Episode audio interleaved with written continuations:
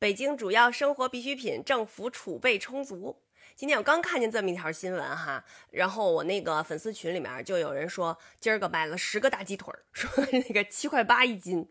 立马后边又有人晒了张图，买的什么桃儿，呃香瓜，这这个现在就下来了吗？还有草莓。然后这个新闻说呀，这个政府储备要确保这个储备的商品储得好、管得好、调得出、用得上。啊，所以呢，就是我还看见一个新闻里边说什么，现在下来了好多春季的蔬菜，嗯，就是从南方引引引过来的一些什么新的蔬菜，什么这个四川的香椿，还有从云南来的什么叫枸杞头，我都没见过，说是一种很特殊的，就是以前吧不太方便运输，但是现在咱们在超市里也能买得着了。然后还有甘肃的沙葱，呃，河北的马齿苋。嗯，四川的春心芽，东北的婆婆丁，陕西的槐树花儿这个这个